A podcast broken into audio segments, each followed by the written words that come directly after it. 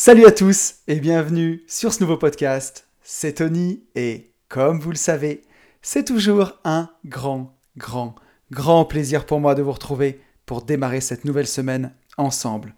Pour tous ceux qui ne me connaîtraient pas et qui me découvriraient avec ce podcast, je suis lotisseur, marchand de biens, investisseur et je vis de mon immobilier depuis 2018 j'ai écrit un livre qui s'appelle Riche de liberté, dans lequel je vous explique comment pouvoir atteindre votre indépendance financière en faisant de la division foncière, division de terrain. La promesse, c'est d'arriver à dégager 50 000 euros de marge chaque année pour pouvoir dire ciao patron, prendre votre envol et vivre de vos investissements et avoir du temps pour exercer votre passion. Et comme on ne fait pas que dire ce qu'on fait, mais on fait aussi ce qu'on dit, si vous voulez suivre tout ça, vous pouvez me suivre sur mon Instagram, at une vie de liberté. Et en ce moment, je mets pas mal de vidéos et de stories sur les lotissements qu'on a en cours. Et chaque semaine, on se retrouve le lundi à 10h dans ce podcast qui s'appelle Une vie de liberté, où là on parle un peu plus de dev perso, de sujets profonds, tous ensemble pour réfléchir sur comment avoir une vie choisie, une vie dont on a les rênes, une vie plus libre. Je voudrais commencer ce podcast comme à l'accoutumée en remerciant tous les gens qui m'ont envoyé un petit message, un petit like, un petit mot suite au, au, podcast de la semaine dernière. Donc un grand merci à vous tous. Xavier, Yann, David, Pauline, Thomas, Camille, Delphine, Xavier, Fabienne, Jérôme, Théo, Cindy, Hugo, Magali, Tom, Valentin, Anaïs, Pauline, Quentin et Lisa. Vraiment, je suis désolé pour tous ceux que j'oublie, mais vous êtes de plus en plus nombreux à m'écrire. Alors, à chaque fois, j'essaye de noter. Mais bon, des fois, j'ai des grosses semaines et je note pas tout. Je voudrais vous remercier aussi tous de, bah, de me suivre aussi nombreux. On est 327 sur YouTube, 277 sur SoundCloud et nous sommes 86 sur Apple Podcast. On approche de mon objectif de 100 commentaires sur Apple Podcast. Ça fait vraiment plaisir et euh, voilà, c'est ce qui m'aide le plus en fait, Apple Podcast. Donc si, à votre bon cœur, messieurs, dames, si vous avez un peu de temps pour mettre un commentaire 5 étoiles, euh, une note 5 étoiles et un petit commentaire sur Apple Podcast, c'est vraiment vraiment top. Et cette semaine, un grand merci à Ingemark et à La Grosse Loutre, ça ne s'invente pas, qui m'ont mis euh, chacun un petit commentaire. Donc vraiment merci infiniment à vous. Et donc voilà, bah, suivant l'appareil, vous écoutez le podcast, on fait beaucoup d'écoutes et c'est vraiment génial. Je pense que on a, j'ai pas regardé exactement, mais euh, d'après ce que j'ai vu sur les dernières semaines, aujourd'hui on dépasse les 10 000 écoutes par mois sur le podcast, donc c'est vraiment magnifique. Merci beaucoup beaucoup à vous. Et on est peu, d'abonnés comparément au nombre d'écoutes, donc ben voilà, n'hésite pas à t'abonner. Euh, pour les petites news, avant de passer sur le retour du podcast de la semaine dernière, je voudrais dire que je vais apparaître dans le podcast de Luc aujourd'hui. Euh, son podcast sort ce lundi à 11h, donc vous pourrez l'écouter après si vous voulez. Luc qui a fait une interview de moi, qui a un excellent podcast qui s'appelle Minimali, M-I-N-I-M-A-L-E-E, -E, Minimali. Euh, qui est sur le minimaliste, comme le minimalisme, pardon, comme vous l'aurez deviné. Euh, vraiment un podcast super super bien. Il m'a fait euh, bah voilà l'honneur d'être son invité, donc ça m'a fait vraiment plaisir. Un podcast vachement intimiste qu'on a enregistré un soir à 22h. Je l'avais jamais fait et ça donne, vous le verrez, un autre ton au podcast, bien, bien plus intime. Enfin, c'est vraiment, vraiment, toute la maison était endormie, chez moi comme chez lui. Donc, c'était vraiment super, super sympa. Et j'en profite aussi pour dire que Luc a un deuxième podcast qui est excellent, qui s'appelle Avant d'aller dormir. Si vous avez envie de vous faire peur le soir, vous pouvez écouter ça sous la couette. J'ai écouté quelques épisodes, c'est vraiment vraiment super sympa. Voilà. Donc euh, n'hésitez pas. La deuxième petite euh, chose que je vais vous dire, c'est la petite promo pour ceux qui l'ont raté. Donc ça, c'est vraiment, ça s'adresse plus aux gens qui me suivent vraiment pour le côté immobilier. Mais euh, tout le week-end, j'ai fait une promo sur euh, ma formation, la boîte à outils du marchand de biens en division foncière, moitié prix. La promo s'est arrêtée euh, dimanche soir, donc hier soir au moment où vous m'écoutez, si vous m'écoutez lundi. Pour tous ceux qui l'auraient raté et qui voudraient, qui voudraient prendre quand même la formation, envoyez-moi un petit message, je verrai ce que je peux faire. voilà, je vais le dire parce que je voulais le dire dans le podcast qui est sorti cette semaine sur la nostalgie et j'ai oublié de le faire. Donc, euh, donc voilà, pour ceux qui l'auraient raté, n'hésitez pas à m'écrire. Je pense qu'on trouvera un arrangement. Je vais me permettre de boire une petite gorgée de café. Le petit café qui me suit pour ce podcast. Et euh, on va attaquer sur euh, le retour sur le podcast de la semaine dernière. Donc le podcast de la semaine dernière, qui était sur la nostalgie. Et donc vous avez été nombreux, nombreux à m'écrire Ça me fait super plaisir. Et j'ai choisi, bah, j'ai choisi quelques messages, notamment un message d'Axel. Axel qui me dit Merci Tony pour ce formidable sujet, encore une fois, qui parle à tout le monde, et surtout en cette année 2020. Penses-tu qu'il y ait un âge à être nostalgique? La nostalgie est pour moi un réel besoin dans ma vie, mais j'espère ne pas tomber dans le risque de vivre dans le passé. N'ayant que 22 ans, je n'ai peut-être pas l'expérience nécessaire pour être nostalgique. Ceci étant dit, la nostalgie me rappelle les épreuves que j'ai traversées et celles qui m'ont fait devenir qui je suis aujourd'hui. Ben déjà, merci beaucoup euh, pour ton message, Axel, qui est très intéressant. Euh, je pense pas du tout, du tout qu'il y ait un âge pour être nostalgique. Euh, pour te dire, euh, je vais déménager dans, quelques mois, donc je suis en train de faire des cartons. Et mes enfants, mes filles qui ont 10 et 12 ans, ont retrouvé des doudous de leur enfance et se rappellent des souvenirs avec plein d'émotions en disant Papa, regarde, tu te souviens ce doudou, je l'avais quand j'avais 4 ans. Donc voilà, on peut être nostalgique à 10 et 12 ans. Alors, pour moi, il n'y a vraiment pas d'âge. et ça avait l'air de leur faire du bien. Bon, elles n'avaient pas l'air non plus de regretter leurs leur euh, 4 ans euh, voilà, sans faire du mal. Donc je pense que voilà, le podcast de la semaine dernière, on, était, on est vraiment dans le ton. Et, euh, et, ensuite, pour ce que tu me dis de, de, ne pas tomber dans le risque de vivre dans le passé, bah c'est un petit peu ce que, ce que je disais dans le podcast de la semaine dernière. À mon avis, c'est de voir, quand on ajuste le curseur, si après un bon moment de nostalgie, tu passes à l'action en recontactant des personnes à qui tu as pensé ou en réorganisant un voyage dans un endroit que tu avais aimé, euh, voilà. Pour moi, il n'y a pas de problème. Si, euh, bah, si ça te colle au canapé toute une après-midi, là, c'est autre chose. voilà. J'ai eu aussi un message de Delphine. Delphine qui me dit Hello, j'ai commencé ton podcast qui va beaucoup me parler, moi qui suis une grande mélancolique pleine de regrets. Les Portugais emploient le mot saudade pour résumer cet état. Si un Portugais dit à ta fille dans quelques années J'ai la saudade de toi, dis-lui de partir en courant, sinon elle passera ses week-ends à faire des maisons, je sais de quoi je parle. Vous voyez Delphine qui fait de l'autoconstruction et, euh, et qui a un mari portugais. Et donc du coup, Delphine, merci pour ton message. Quand tu m'as écrit ça, je suis allé voir euh, sur YouTube pour voir ce terme de saudade, ce que c'était. Et effectivement, bah, c'est clairement ce que j'ai exprimé dans le podcast de la semaine dernière. Ça un mot portugais qui n'a pas vraiment de traduction, et qui englobe à la fois le mal du pays, euh, le manque qu'on peut avoir d'une personne qu'on aime. Donc c'est tout à fait ça, ça décrit vraiment ça. Et tu vois, je ne savais pas que les Portugais euh, avaient un mot euh, pour ça. Donc, donc je trouve ça super cool en vrai, qu'il y ait un peuple qui est, qui est formalisé vraiment de cette façon-là, ce sentiment. Je trouve, que je trouve que ça apporte vraiment quelque chose, c'est vraiment excellent. Et j'ai un troisième commentaire de Pascal. Pascal qui me dit Coucou Anthony, j'aimerais rebondir sur ton très bon podcast de ce jour. Bon, ça, comme d'hab, je suis pas obligé de le lire, mais j'en profite un peu. mais ça risque d'être un peu long à écrire, mort de rire. Bon, ok. Alors, j'ai trouvé ton contenu très enrichissant et très bien structuré. Ça, pas de doute. Cela dit, pour une fois, je n'étais pas entièrement d'accord avec toi. Tiens donc. La nostalgie est bel et bien à double tranchant, mais je pense que sa force n'est utilisable qu'après un certain niveau de mindset. Je peux me tromper bien sûr. Mais pour moi, je pense que la nostalgie est dangereuse tant qu'on n'a pas atteint un degré de lucidité sur soi. Une personne sans ouverture d'esprit ne comprendra pas forcément la force que la nostalgie peut apporter de positif. Je me souviens toutefois que dès la mort de mon père, ma mère, mes frères et mes sœurs ont utilisé la nostalgie pour soulager notre peine. En effet, c'est très positif dans ce sens. Alors que moi, j'ai victimisé cette situation par la suite, voyant l'empathie fonctionner. À l'heure actuelle, je comprends parfaitement ton point de vue, mais si tu prends un peu de recul durant ta phase de burn-out à aujourd'hui, je pense que tu peux aussi définir à quel stade tu sais comment distinguer la force de la nostalgie. Or, je pense qu'il faut déjà récupérer sa confiance avant, mais par la suite, c'est super car ça booste. Pascal, merci beaucoup pour ton message. Euh, effectivement, quand on, a eu des épreuves difficiles, ben, comme la, perte de, son père par exemple, c'est sûr que je pense que la nostalgie peut aider en se rappelant les bons moments si on arrive à mettre en avant la chance qu'on a eue d'avoir connu cette personne, d'avoir eu un père comme ça, plutôt que de se focaliser sur le manque. Ça, c'est la théorie. C'est voilà, ça c'est de la théorie. Dans la pratique, c'est beaucoup plus difficile. Euh, moi, j'ai la chance d'avoir encore mon papa, mais, euh, mais voilà, j'ai perdu des grands-parents et je, je, vois ce que, ce que tu veux dire là-dedans, tout à fait.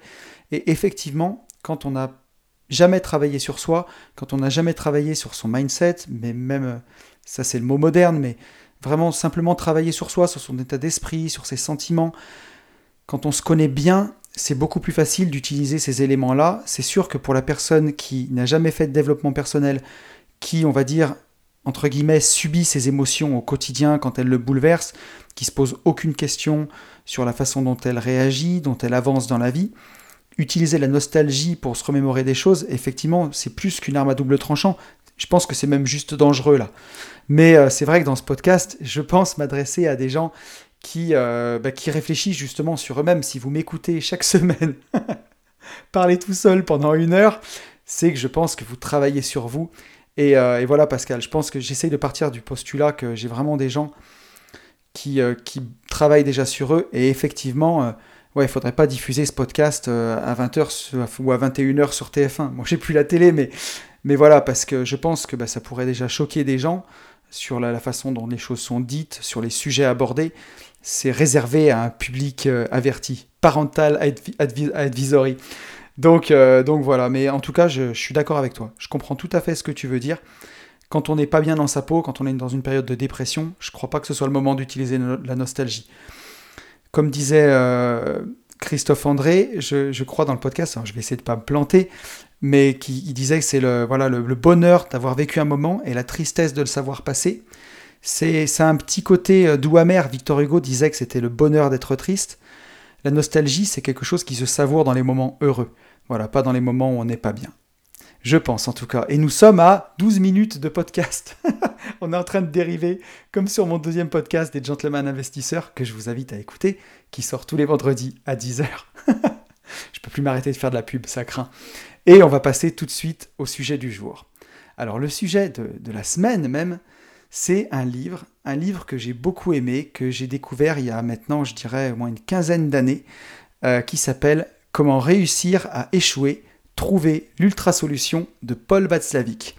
Alors pourquoi je vous parle de ce livre? En plus c'est un livre qui date de 1986. Donc un livre qui n'est pas d'hier, qui a 34 ans, si je ne m'abuse.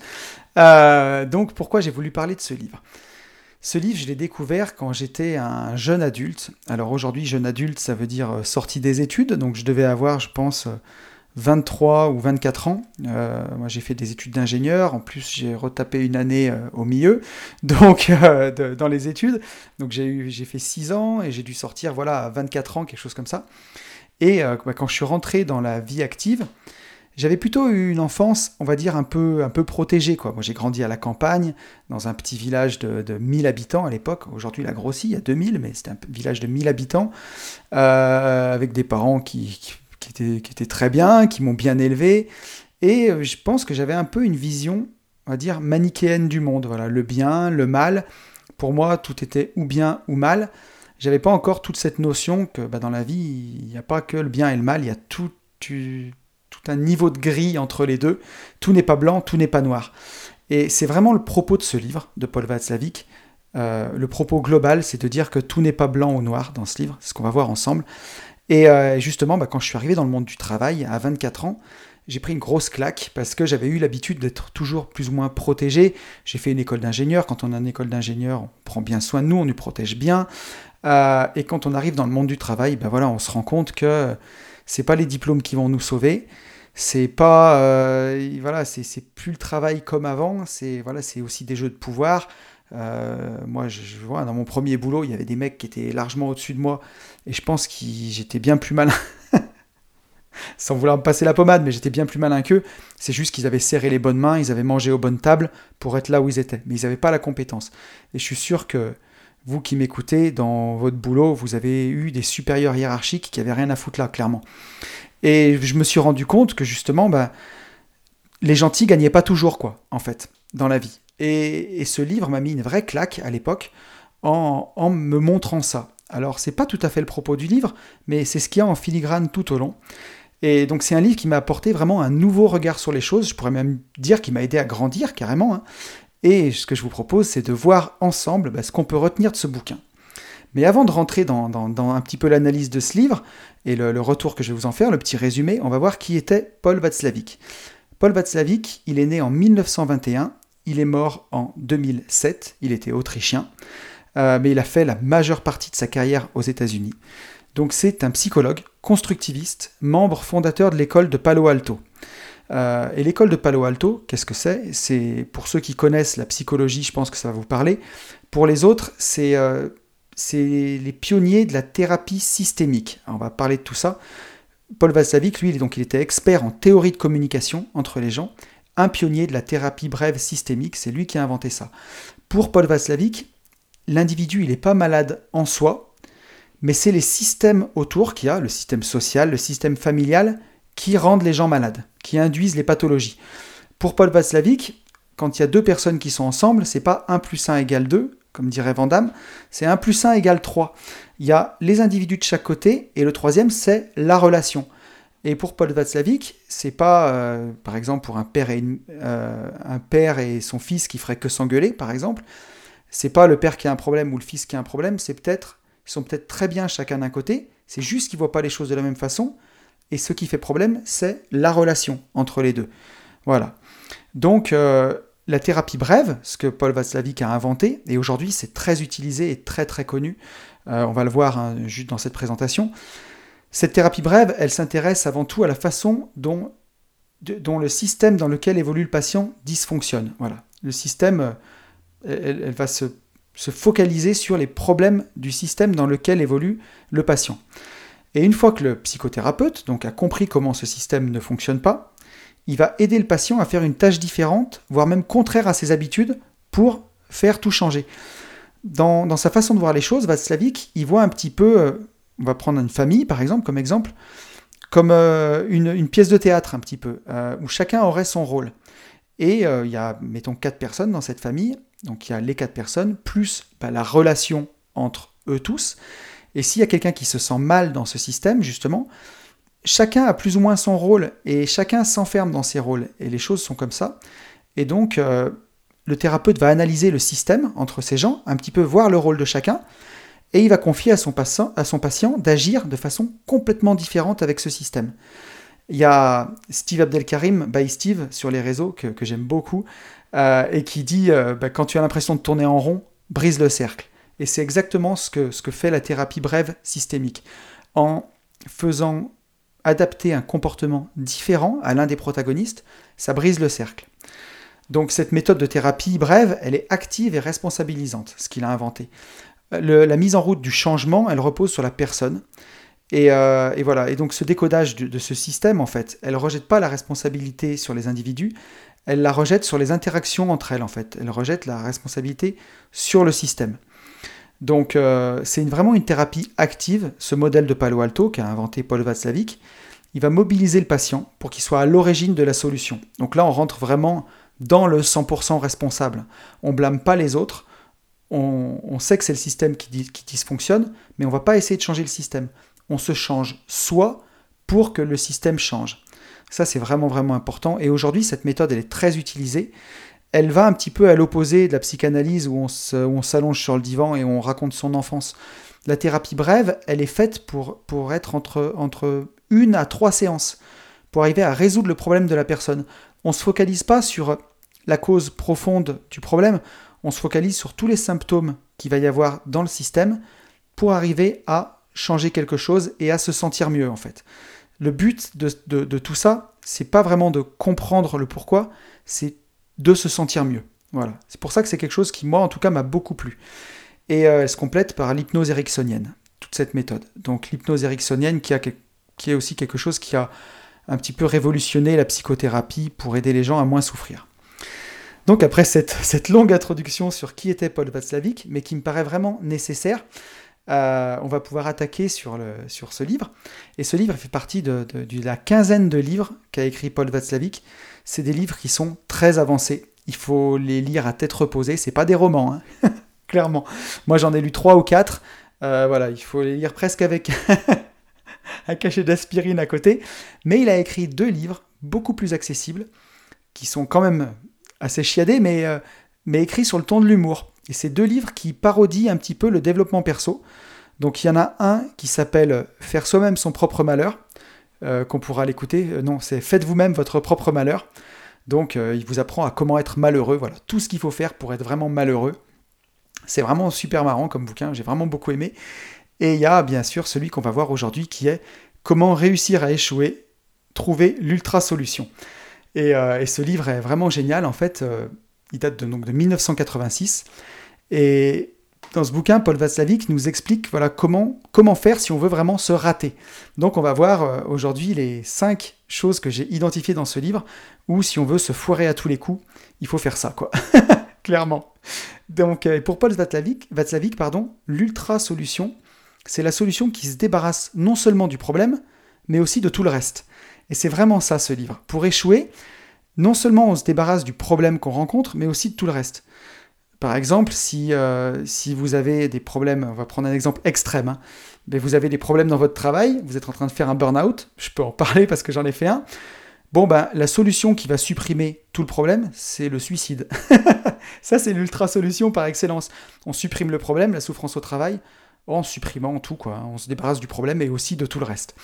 Donc, euh, on, va, voir un petit peu toutes ces ultra solutions que les gens ont trouvées dans l'histoire et au fil du temps pour euh, non seulement se débarrasser du problème, mais aussi de, tout le reste. Quoi. Euh, donc je mets un petit disclaimer quand même, c'est un livre parodique, mais quand même assez complexe, donc je vais volontairement simplifier pour tous les gens qui, si, toi qui es psychologue ou psychothérapeute, constructiviste, adepte de la thérapie brève systémique, tu m'écoutes, sois indulgent avec moi. je n'essaye que de démocratiser ce savoir. Voilà. Donc je vais volontairement simplifier. Alors la première chose que ce cher Polo nous enseigne, c'est que si on veut vraiment échouer, il faut garder en tête que voilà, deux fois plus n'est pas nécessairement deux fois mieux. Et ça, c'est vraiment quelque chose de, super intéressant. Et on va voir à chaque fois, avec chaque exemple, comment ça peut nous aider dans notre vie, dans notre vie et dans notre vie d'investisseur. Je vais vraiment adapter à chaque fois. Euh, le premier exemple que nous donne Paul Václavic dans le livre, c'est euh, un cher monsieur qui est malade. Son docteur lui prescrit des cachets et il prend les cachets tous les jours. Il a deux cachets à prendre par jour et il voit que eh ben, chaque jour il guérit un peu plus. Donc il se dit comment je ferais pour euh, comment je peux faire pour guérir beaucoup plus vite? Ben, il se dit ben, pour guérir deux fois plus vite, je vais prendre deux fois plus de cachets. Et deux jours après, il était à l'hôpital. Donc euh, voilà, on est tous un peu plus malins que ça. Et là, c'est un cas vraiment simpliste hein, que j'ai pris, mais c'est pour que vous compreniez que bah, prendre deux fois plus de cachets, c'est pas nécessairement deux fois mieux, c'est pire. Et souvent, souvent dans l'histoire, tout ça, ça a été confondu. On va voir, voir plein d'exemples ensemble. Cette manie de la multiplication, par exemple. Ça, euh, dans le livre, il y a aussi l'exemple du transport de pétrole. Et ça, on l'a vu dans les années 70, les tankers qui transportaient le pétrole étaient de 50 000 tonnes au début, même 20 000 tonnes, je crois, et ça doublait tous les ans. Parce que, bien, sûr, vous vous rendez compte que c'est beaucoup plus économique de transporter 100 euh, 000 euh, tonnes de, pétrole dans un seul supertanker que de transporter 50 000 tonnes dans deux supertankers. Ça va de soi. Donc ils sont partis de ce principe-là en se disant que bah, n'y a qu'à multiplier, quoi, et tout ira bien. Donc ils ont commencé avec 20 000, ils sont allés à 40 000, 80 000, 100 000, 200 000, et ils sont même montés jusqu'à des supertankers de 550 000 tonnes à l'époque. Et sauf qu'en fait, ce qu'ils ne savaient pas, c'est qu'au-delà d'un certain tonnage, ben, le bateau, il se comporte complètement différemment d'un bateau plus petit. Euh, c'est plus du tout la même façon de le piloter. La coque, elle travaille de façon complètement différente. Et à l'époque, il y a eu des supertankers qui ont explosé, qui se sont ouverts, qui se sont répandus. Et et voilà, et les gens comprenaient, enfin à l'époque, les ingénieurs comprenaient pas que bah, deux fois plus n'était pas nécessairement deux fois mieux. Et que quand on augmente la quantité, c'est plus seulement la quantité qui change, mais aussi la qualité. En faisant deux fois plus, on n'a pas deux fois plus de la même chose, on a une chose différente, en fait. Voilà. Là, on n'avait pas seulement un super tanker euh, dix fois plus gros, on avait un super tanker différent, qui se comportait différemment, qui aurait dû être fait dans d'autres matériaux. Et ça, c'est voilà, vraiment quelque chose à avoir en tête. Il prend un troisième exemple qui est super super bien, c'est sur les hangars à fusées. Euh, donc là, c'est à l'époque des années 70. Hein. Euh, ils utilisaient des hangars à fusées pour se protéger de la pluie, de la foudre et des intempéries. Et ils ont voulu faire une fusée immense, la NASA à l'époque, qui était dix fois plus grande que les autres. Une fusée de 150 mètres de haut, donc immense. Donc qu'est-ce qu'ils ont fait? À l'époque, euh, c'était pour des engins qui faisaient 15 mètres de haut, 150 mètres. Bah, il faut construire un hangar dix fois plus grand. Donc, pour se protéger de la pluie, de la foudre, ils ont fait un hangar dix fois plus grand, de 160 mètres de haut. Et le hangar, en fait, était tellement haut et tellement grand que il a eu son propre climat à l'intérieur. On pouvait voir des nuages se former, il pouvait pleuvoir dans le hangar et avoir carrément de l'électricité statique. Pardon. Et en fait, bah, qu'est-ce qui s'est passé? En pensant qu'un hangar dix fois plus grand serait dix fois mieux, bah, ils ont recréé précisément ce contre quoi ils voulaient se protéger. Donc ça, c'est l'ironie du sort. C'est dingue. Hein, que 10 fois plus, c'est pas nécessairement dix fois mieux. Un hangar dix fois plus grand, c'est pas juste un hangar dix fois plus grand, c'est différent, avec son propre climat à l'intérieur. Donc là, j'en ai fini avec euh, les exemples du livre pour, pour cette première façon d'échouer. Hein. croire que deux fois plus est deux fois mieux. Je vais vous donner des exemples perso de ce que j'ai vécu. Euh, à l'époque où j'avais mon entreprise de travaux publics, en 2008, si je ne dis pas de bêtises, donc ça, ça commence à remonter, euh, on a eu la crise des subprimes et on avait peur de manquer de travail et on s'est mis à prendre énormément, énormément de chantiers pour, en se disant, on va, pour, survivre, pour passer cette crise. Euh, et, a, on, a, répondu à beaucoup d'appels d'offres et on a eu tous les chantiers, on nous a attribué tous les chantiers, donc il a bien fallu les faire. Et en un an, on est passé d'une entreprise de 35 salariés à une entreprise de 60 salariés. On faisait un chiffre d'affaires avant ça de 5 millions d'euros. Donc là, en passant de 35 à 60, on, est presque, on a presque fait deux fois plus de salariés, euh, à peine deux fois plus on faisait 5 millions de chiffre d'affaires, en toute logique, deux fois plus, deux fois mieux, on aurait dû faire 10 millions. Et eh bien en fait, on a fait seulement 8 millions de chiffre d'affaires. On a fait de la marge, mais une marge ridicule, une marge de. Enfin, ridicule. Au regard de 8 millions d'euros de chiffre d'affaires, je crois qu'à l'époque, on avait fait 100 000 euros de marge cette année. Mais 100 000 euros par rapport à 8 millions, au regard de tout le risque qui est pris, de tout le travail que ça donnait, ben là, j'ai bien vu, moi, que deux fois plus, c'était pas deux fois mieux. Et en plus, on avait changé, entre guillemets, de qualité, puisque une entreprise de plus de 50 salariés, il faut un CA, il faut euh, des délégués du personnel, il faut plein plein de choses qui ne sont pas demandées dans une entreprise de moins de 50 salariés. Donc, deux fois plus, c'est pas deux fois mieux, et en plus, deux fois plus, c'est différent. C'était plus la même entreprise, c'était plus le même nombre de salariés. Alors, par chance, j'avais beaucoup d'intérimaires, et euh, j'ai pu, euh, bah, avec le temps, arrêter des contrats d'intérim et redescendre très rapidement en dessous de 50 salariés. Euh, et puis après, redescendre avec les années à 35 salariés où ben, ça marchait beaucoup mieux, bizarrement.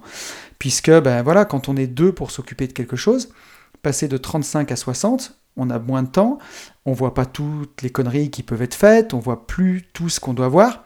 Et donc on voit bien que deux fois plus, c'est pas deux fois mieux. Et, euh, et ça, je peux le, le compléter en vous disant, en parlant d'un mail que j'ai reçu, un mail de Cédric Anissette. On va rendre à César ce qui est à César. Et que dans, son mail, il disait que la stratégie pour passer de 0 à 100 000 euros de patrimoine, net, hein, bien sûr, était différente de celle qui allait nous faire passer de 100 000 euros de patrimoine à 1 million, et encore différente de celle qui nous ferait passer de 1 million à 10 millions. Et en fait, c'est exactement ce que je veux vous dire. C'est que pour passer de 0 à 10 000 euros de patrimoine, ça peut être fait en économisant sur nos salaires. Ça, euh, voilà, mettra peut-être euh, un an, deux ans, mais ça c'est possible. Pour passer de 10 000 euros de patrimoine à 100 000, si on le veut faire qu'en économisant sur les salaires, ça va être très long, hein, ça va prendre du temps, à moins de gagner très bien sa vie. Euh, mais même si on gagne 4 ou 5 000 euros par mois et qu'on vit avec 1500, ça va prendre 3 ou 4 ans.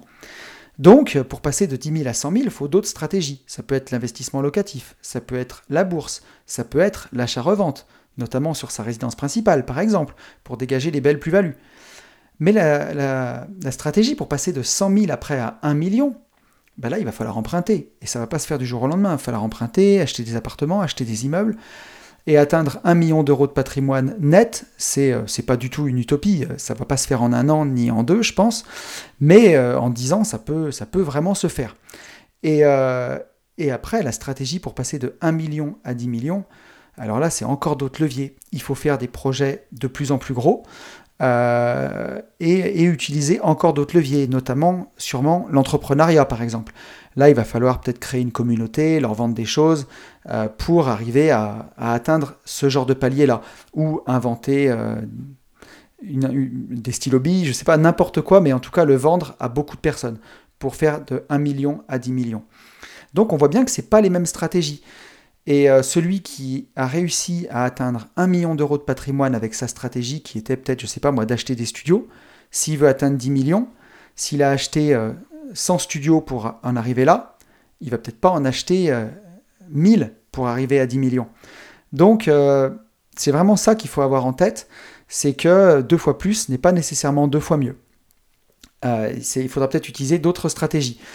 Moi, je, fais vraiment une différence quand on arrive euh, autour de 25 lots en immobilier.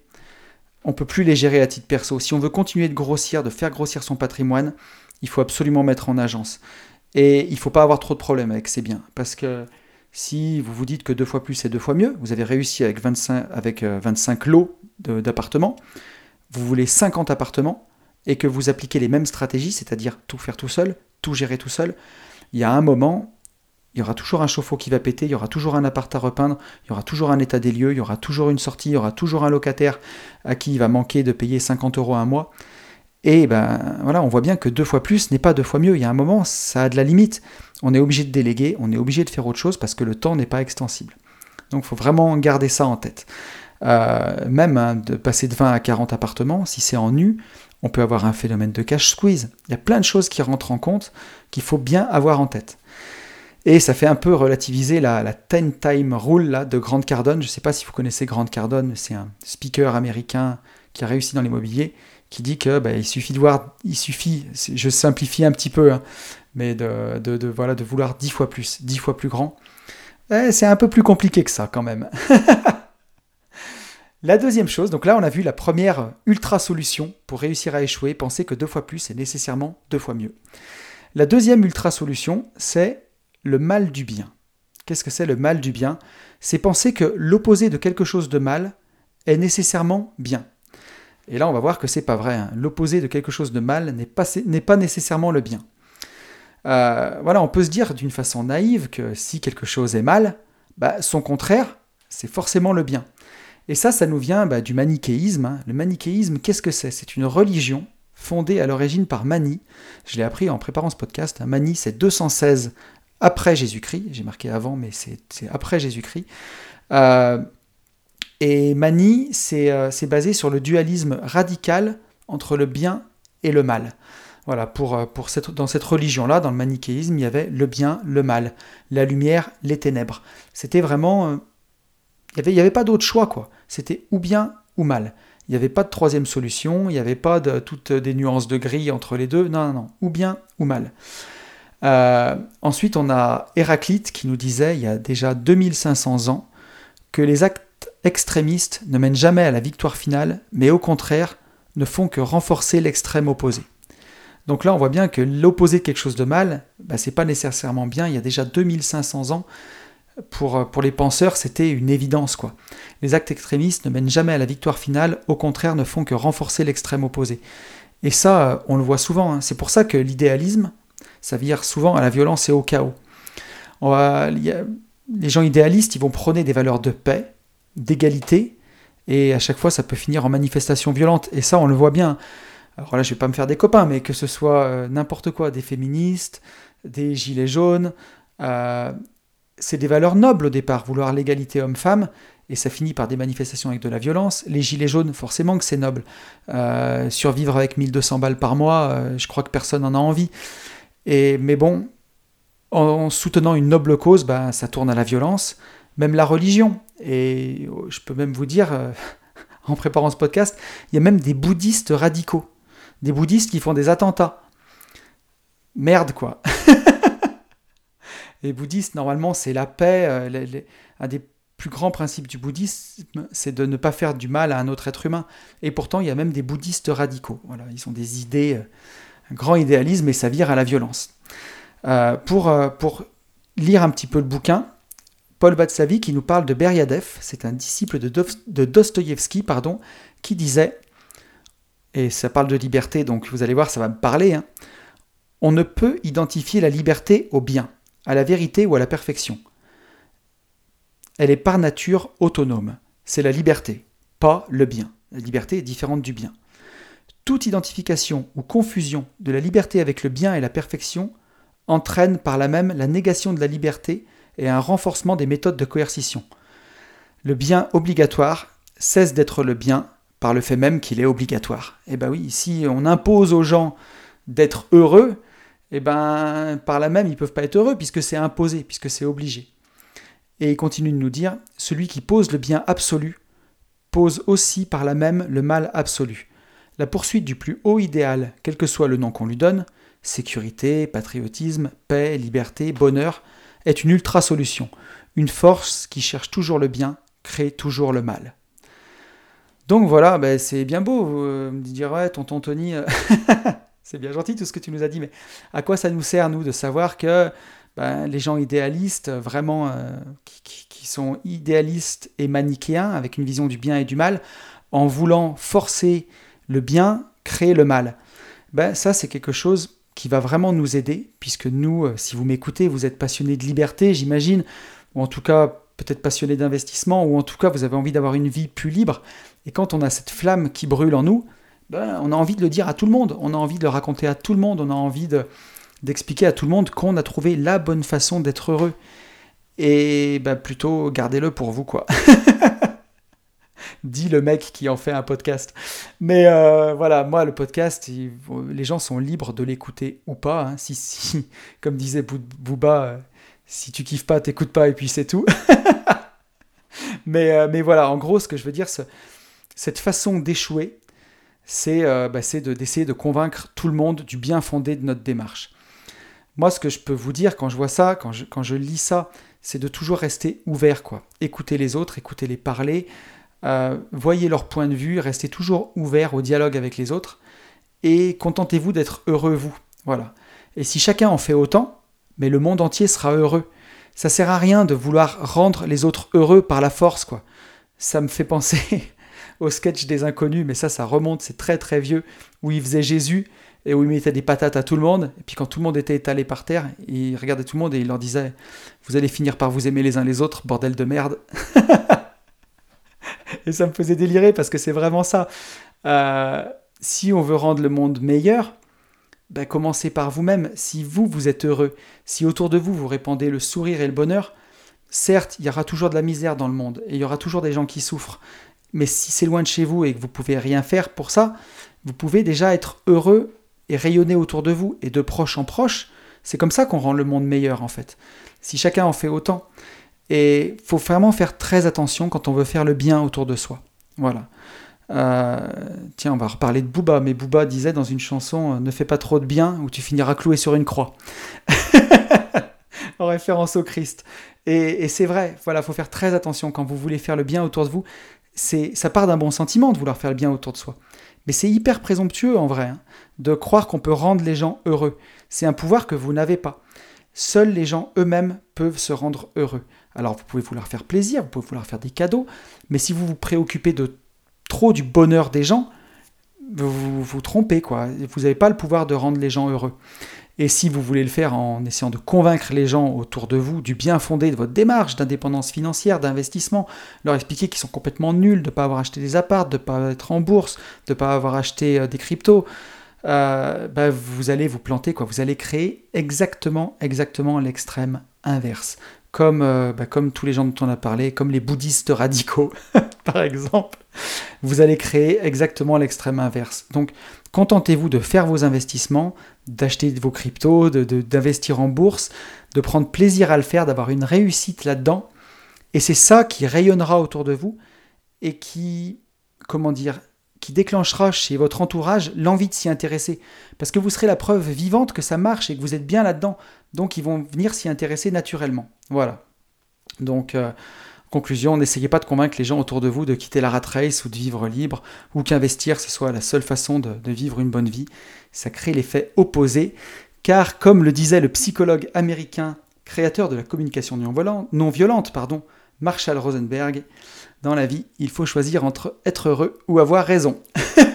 à méditer. J'aime beaucoup cette phrase, je la trouve vraiment très très impactante, très importante. Euh, donc on a vu déjà la deux premières choses, hein, que deux fois plus n'est pas nécessairement deux fois mieux, que l'opposé de quelque chose de mal n'est pas nécessairement le bien. On va parler maintenant du prétendu tiers exclu. Qu'est-ce que ça veut dire le prétendu tiers exclu? Ben, On a vu avec le, manichéisme, hein, c'est qu'il ben, y a une dualité entre le bien et le mal. Il y a le bien, le mal, et il n'y a, pas de, a pas de tiers. quoi. C'est ou bien ou mal. Et euh, donc, il n'y a pas de, de tiers exclu. Il y a un tiers exclu, quoi. Et c'est un prétendu tiers exclu. Il y a toujours une troisième solution. Ça, faut bien vous le dire. Chaque fois que dans la vie, quelqu'un vous donnera un choix radical, euh, la France aime là ou, la, ou quitte là, ou je sais pas, ou si soit tu m'aimes, soit tu me quittes, ou n'importe quoi, ou euh, voilà, soit tu travailles, soit tu dégages, il y a toujours, toujours une alternative cachée. Euh, voilà, quand on a en apparence que deux choix, il y a toujours une alternative cachée. Et dans, le livre, Paul Václavic prend l'exemple d'une personne qui se trouve en face d'un parterre de fleurs dans un parc. Et devant ce parterre de fleurs, il y a une inscription qui est marquée, où il est marqué ne pas dépasser cette limite. Donc euh, notre petit bonhomme là qui est devant, il, a deux solutions en apparence. Soit euh, il reste libre et euh, il se laisse pas commander sa vie et il traverse, il dépasse la limite et il va marcher de l'autre côté avec un risque de se faire prendre et comme il n'est pas non plus très courageux, il n'ose pas. Soit il obéit, il passe, mais bah, il se soumet quoi. Voilà, ça veut dire que c'est quelqu'un, un petit chien pour lui qui obéit et voilà. Et là, il est en proie euh, devant ce parterre de fleurs à regarder cette inscription, ne pas dépasser cette limite entre ces deux solutions, quoi, où je traverse, où je pars, mais si je pars, je me soumets. Et puis à force d'entendre, euh, d'attendre devant, euh, il se fait une réflexion, il se dit Mon Dieu, mais ces fleurs sont magnifiques. Et voilà. Alors je sais pas, j'espère que vous avez saisi le, truc, quoi, mais en vrai, c'est ça. Parfois, on va se prendre la tête à se dire Est-ce que si je fais ça, c'est bien, ou est-ce que si je fais ça, c'est mal? Et en fait, on regarde pas, voilà, bah là, ici, c'était la beauté des fleurs, en fait, tout simplement. Et à ce moment-là, le, problème n'existe même plus, quoi. Où je passe, où je traverse, où je traverse pas, on s'en fout. Ce qu'il y a, c'est la beauté des fleurs qui compte ici. Et ça, c'est vraiment ce piège de l'opposition manichéenne, soumission ou rébellion. Et ça, on l'a partout. Hein. On le voit bien. Hein. Les gilets jaunes, c'est soit tu te soumets dans la rat race à gagner 1002, soit euh, rébellion, on va dans la rue, on pète tout. Mais il y a toujours, il y a toujours une troisième solution. la société, les choses comme elles sont faites, nous font croire qu'il n'y a pas de solution tierce, mais il y en a toujours une. Il faut bien se dire, hein, dès qu'on a un choix entre le bien ou le mal, il y a une solution tierce qui est masquée. Et c'est souvent quelque chose qui est radicalement différent et totalement extérieur au problème. Euh, Paul Václavic nous donne un autre exemple, là, c'est l'histoire d'un château assiégé. Alors je crois que c'est une, une histoire autrichienne qui est excellente. Euh, il y a un château qui est assiégé par une armée et le siège dure depuis déjà trois semaines et à l'intérieur les soldats sont au bout de leur vie. Il leur reste juste à manger un bœuf et un petit peu d'orge et, euh, voilà ils ont ils ont plus le choix quoi. Leur seul choix c'est ou se rendre et capituler et livrer leur château ou euh, bah, se battre jusqu'à la mort. Et c'est la seule chose à laquelle ils pensent. Ils disent qu'est-ce qu'on va faire quoi? On va bouffer le bœuf qui reste, on va tenir encore quelques jours, et puis après ça, soit on se rend, soit on meurt. Et en apparence, quand je vous raconte cette histoire, il n'y a aucune autre solution que ça, quoi. Et bien finalement, ce qu'ils ont fait, c'est qu'ils ont tué le bœuf, ils l'ont ouvert, ils ont bourré toute l'orge à l'intérieur, et ils l'ont jeté par-dessus la clôture. Et en fait, quand l'armée adverse a vu ce bœuf arriver, ben, l'armée adverse était fatiguée elle aussi, au bout de trois semaines de bataille, et elle était aussi à bout de nerfs, et en voyant se rouler ce bœuf plein d'orge à leurs pieds, ils se sont dit Mon Dieu, s'ils ont assez à bouffer à l'intérieur pour tenir encore tant de semaines et même nous jeter de la bouffe pour nous narguer, alors il vaut mieux qu'on parte parce qu'on n'arrivera jamais à les avoir et c'est nous qui allons mourir de faim devant ce château. Et voilà, l'ennemi s'en va parce qu'il pense que son, adversaire a beaucoup plus de nourriture. Donc là, il n'y avait aucune autre solution apparente que le bien ou le mal, enfin, se rendre ou mourir, quoi. Alors je ne sais pas de quel côté le bien ou le mal, on va dire que le mal c'est quand même mourir, mais, euh, voilà. Et ça, ça nous sert à quoi en fait de se dire ça? Bah, C'est chaque fois que vous aurez l'impression que vous n'avez aucune solution, bah, soit vous soumettre dans la rat race, soit vous rebeller contre l'État, bah, il y a peut-être une solution comme ce qu'on fait nous, d'être euh, plutôt minimaliste, voilà, pas trop consommer, ou en tout cas consommer des choses de qualité, et être indépendant financièrement. C'est une autre façon de sortir du système, c'est le tiers exclu. La plupart des gens pensent que pour sortir du système euh, rat race euh, ou rébellion, il n'y a que le loto en fait. Mais le loto, bon, c'est un tiers exclu, hein, certes, hein, ça, peut fonctionner le loto, pardon. Mais il y a peu de chances. Il y a beaucoup plus de chances d'arriver à être indépendant financièrement que de gagner au loto. C'est sans commune mesure. Et voilà, et je pense que ça faisait un petit clin d'œil à ce qu'on fait nous.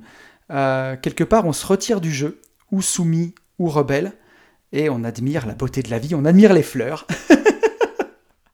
en se retirant du jeu. On n'est ni soumis, ni rebelle. Juste, voilà, nous, on est dans les gradins, on regarde le match et euh, on fait pouce, quoi. non concerné. voilà. Alors certes, forcément qu'on est concerné, hein, on paye des impôts, beaucoup, on paye des impôts locaux, beaucoup, euh, voilà, on prend des risques, on investit, on, s'engage auprès de locataires à leur fournir des biens de qualité. Bien sûr que c'est c'est pas sans mal, mais euh, c'est peut-être préférable à aller euh, prendre les armes, je sais pas, se rebeller, ou alors bah, se soumettre dans une vie qu'on n'a pas choisie. Donc voilà, mais j'ai pris cet exemple-là hein, de l'indépendance financière. Mais voilà, dites-vous bien que chaque fois qu'on vous mettra en face de vous un choix bien ou mal, un choix manichéen, un choix 0 ou 1 binaire, en vous disant qu'il n'y a pas d'autre solution, gardez toujours en tête qu'il y a toujours une solution, ce tiers exclu, il y a toujours une solution qui est souvent radicalement différente et extérieure au problème. Rappelez-vous du siège du château euh, où ils ont balancé le bœuf rempli d'orge par-dessus la clôture. On va passer à la quatrième partie de, ce podcast.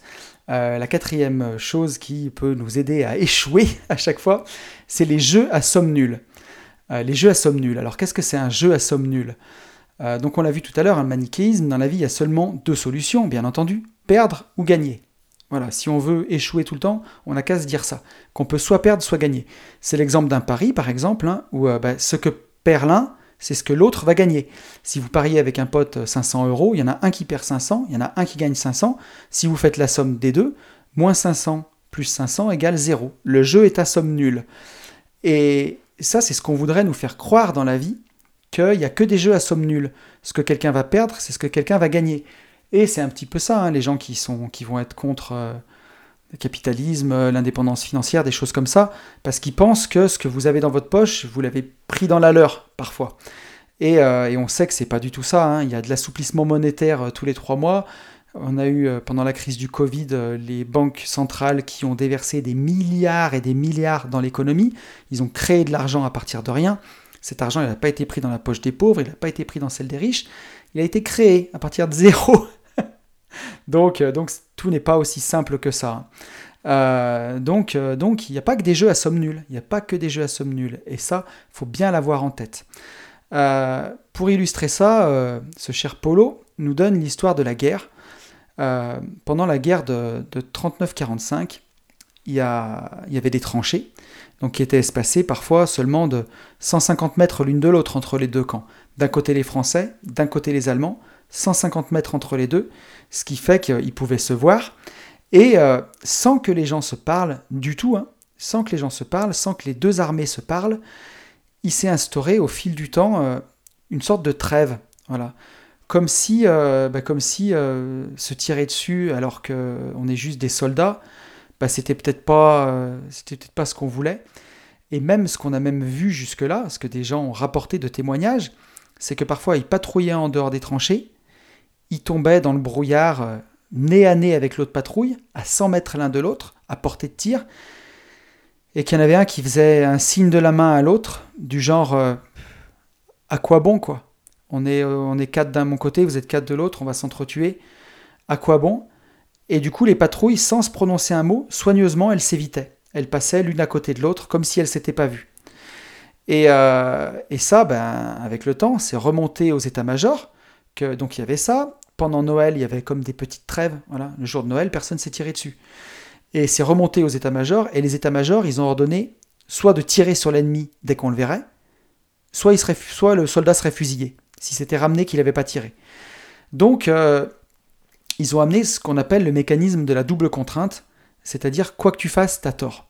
Voilà, on amène ce mécanisme de double contrainte où ça paraît impossible de s'en sortir, quoi. Euh, et ça, ce mécanisme de double contrainte, il est très puissant. Soit on va tirer sur l'ennemi, on va le tuer, on n'a pas envie de tuer quelqu'un qui, dans le fond, est juste comme nous, en fait.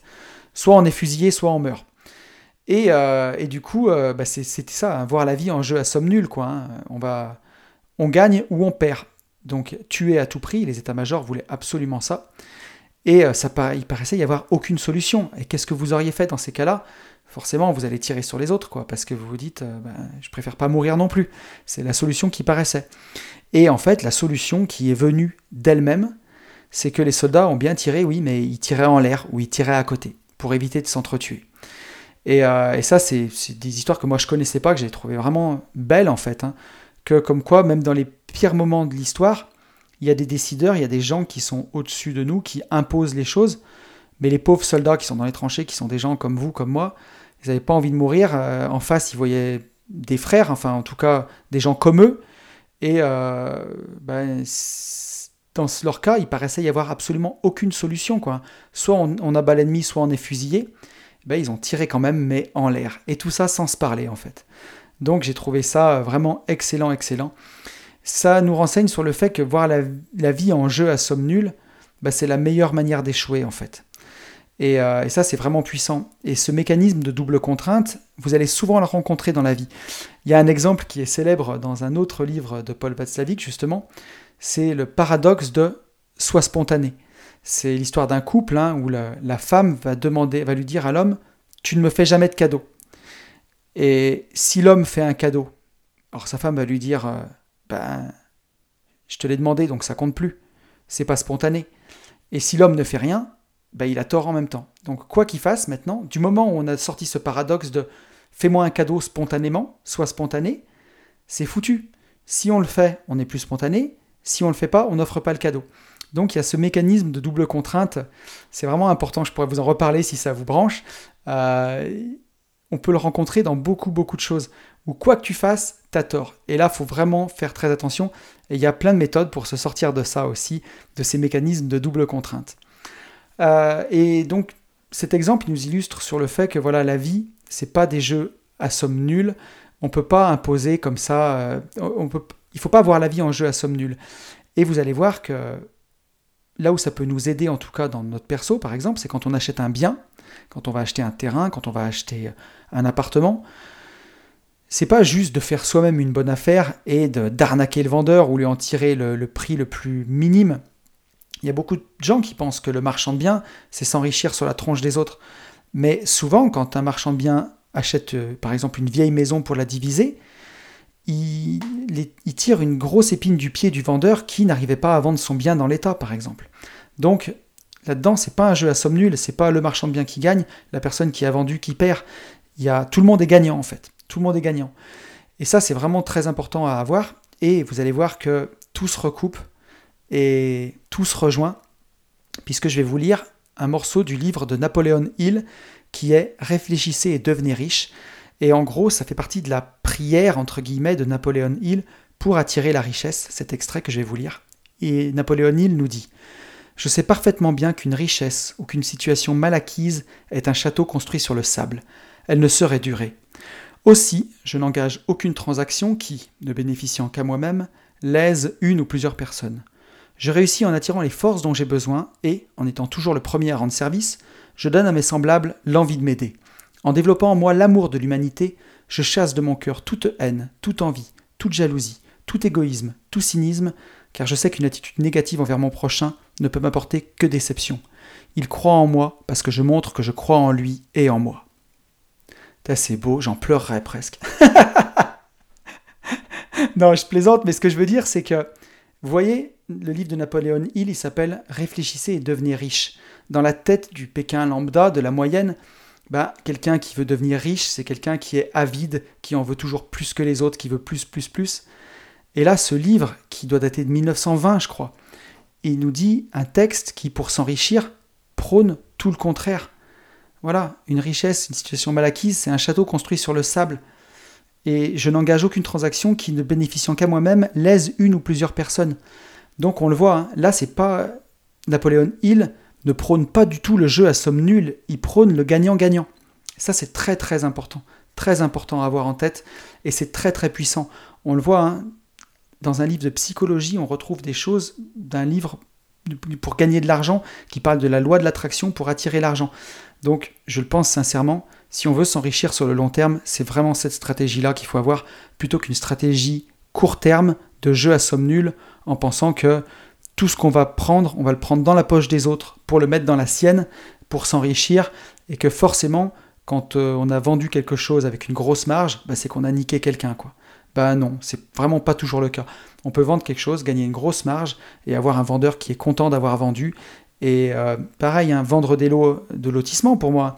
avec de la marge et avoir des acquéreurs qui achètent un terrain en dessous du prix du marché. Vous, vous avez quand même fait votre marge parce que vous avez été malin et les acquéreurs achètent quand même en dessous du prix du marché et tout le monde est content. Tout le monde a, tout gagné. Si on fait l'addition totale entre le vendeur, le lotisseur et la personne qui achète les terrains, bah, tout le monde gagne, on a créé de la valeur. C'est pas on a pris à tout le monde pour mettre dans sa poche. Voilà. je pense que c'était intéressant à dire tout ça. Et la dernière partie de ce podcast, et je vois qu'on est déjà à 55 minutes, ce sera un très long podcast, c'est je sais exactement ce que tu penses. Voilà, la meilleure façon d'échouer, c'est de se dire qu'on sait exactement ce que pensent les gens. Et pour ça, euh, Paul Václavic nous parle de l'histoire d'une personne de la Silicon Valley, puisque Palo, Alto, euh, c'est dans le même, euh, c'est dans Californie. Il nous parle d'un gars de, la Silicon Valley qui nous dit qu'il a vraiment réussi, qu'il a réussi à créer un prototype qui va se vendre à millions et que ça commence à marcher. C'est un, un pur cerveau droit, quoi, le gars, pur créatif. Et il faisait sa compta comme ça de temps en temps, mais là ça commence à marcher, à devenir révolutionnaire. Donc euh, ben, il, faut, il faut quelqu'un pour faire sa compta, quoi. Donc il embauche un pur cerveau gauche, un vrai comptable, quoi. Petit comptable qui, euh, qui, va tout compter. Et, euh, ben, qu'est-ce qui se passe entre les deux? Ils finissent par s'engueuler parce qu'il y en a un qui dit, le cerveau droit, l'inventeur va dire, je comprends pas comment ce gars peut compter comme ça au centime près. Il va lui reprocher ce qu'il est en fait. Dire, je comprends pas comment cette personne, euh, elle peut être euh, aussi petite, ne pas voir les choses en grand. Et le pur cerveau gauche, le comptable, va dire mais je comprends pas cet inventeur, il est complètement malade, il se rend pas compte de ce qu'il fait, il change d'avis euh, dix fois dans la journée, et en plus il voudrait que je trouve ça logique, mais il est fou. Et voilà, bah, ce qu'on peut retenir de cette histoire en tout cas, puisqu'elle finit en autre boudin, hein, dans, le livre, bah, la boîte s'écroule, parce que chacun a voulu avoir raison, et ben, faut pas oublier ce qu'on a dit au début de ce podcast, c'est que 1 plus 1 égale 3. Euh, voilà, ça c'est du Vandame, mais euh, il y a une personne d'un côté, le cerveau droit, une personne de l'autre côté, le cerveau gauche, dans notre exemple, et la troisième personne, c'est en gros leur relation. Et là, chacun a tiré la couverture de son côté sans penser à la relation, et c'est la relation qui s'est brisée. Si chacun avait pensé, au lieu de penser à soi, avait pensé à la relation, alors ça aurait pu marcher et cartonner. C'est ce que dit un petit peu Idriss Aberkan quand, on dit, euh, quand il dit que si on met euh, son ego au service du projet, alors on va cartonner, mais si on met le projet au service de son ego, alors on est foutu, quoi. On est foutu. Euh, si quelqu'un met son ego, sa puissance, tout ce qu'il a au service d'un projet, il peut cartonner. Et là, bah, si chacun avait mis son ego au service de leur relation, de l'entreprise, ça aurait marché. Mais là, chacun a voulu mettre l'entreprise au service de son propre ego et ça marche pas. Et ce qu'on peut en retenir pour nous, c'est que quand on s'associe avec quelqu'un, en SCI par exemple, il faut toujours essayer de se placer du point de vue de l'autre pour essayer de le comprendre.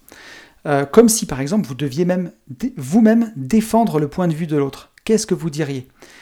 Faut toujours penser au tiers exclu, un petit peu comme ce qu'on a vu tout à l'heure. Pas se dire qu'il y en a un qui a raison, un qui a tort, mais peut-être qu'il y a du tort des deux côtés. Et ce qui compte là, c'est la, la relation. Bien penser au 1 plus 1 égale 3. Il faut penser au bien commun. Voilà, au bien commun, euh, au bien de la relation, au bien de l'entreprise, ici, de la SCI pour le coup, pour notre petit exemple, et chercher la solution cachée, le tiers exclu. Toujours chercher cette solution cachée qui fait que ça pourrait marcher. Ici, ça aurait pu être bah, chacun d'essayer de comprendre le point de vue de l'autre, se parler, quoi, et voir si ça marche, et essayer de trouver la solution qui peut accorder aux deux. Et voilà, bah, ça fait penser, je, sais exactement ce que tu penses, parce que bah, ici, ils ne discutaient même pas entre eux. Et c'est vraiment ça le truc. C'est que chacun pensait à la place de l'autre. Et quand vous êtes deux associés dans une SCI, c'est le pire, il faut vous parler. Il faut pas présumer qu'on pense ce que pense l'autre. Et comme tout se recoupe, ça nous fait penser ici totalement à l'accord Toltec, hein, pour ceux qui ont lu le livre Les quatre accords Toltec, ou ceux qui ont écouté le podcast sur les accords Toltec, ne jamais faire de suppositions, clairement. Et eh oui, posez des questions, ne faites pas de suppositions. Si vous avez l'impression que votre associé pense du mal de vous, ou est un petit peu différent ces temps-ci, plutôt que d'aller faire des plans sur la comète et supposer de qu'est-ce que ça pourrait être qu'il a, posez-lui juste la question. Peut-être qu'il a des difficultés personnelles, peut-être qu'il a des difficultés dans son couple, peut-être qu'il a des difficultés financières. Vous n'êtes pas le centre du monde, quoi. Vous n'êtes pas le nombril du monde. Tout ne... voilà, tout n'est pas de votre faute non plus. Voilà, écoutez, je crois qu'on est arrivé au bout de ce podcast. Je vais m'arrêter parce que ça fait une heure. Euh, j'espère que ça vous aura plu, j'espère que ça vous aura intéressé. Euh, voilà, et donc euh, ne faites pas, ne prenez pas au pied de la lettre. Hein, pour ben le but c'est pas de réussir à échouer, nous c'est réussir à réussir. Hein. Mais on l'a bien vu avec toutes ces ultra solutions qui se débarrassent non seulement du problème mais de tout le reste, que ben, c'est clairement ce qu'il faut éviter quoi. Donc écoutez, je vais vous souhaiter euh, le meilleur, je vais vous souhaiter de passer une excellente semaine, je vais vous souhaiter de réussir vers vos projets, d'aller avec entrain, d'aller de l'avant, de, chercher toujours le tir exclu, d'éviter les jeux à somme nulle, hein. et je vais vous souhaiter, vous le savez, par-dessus tout, de vivre libre.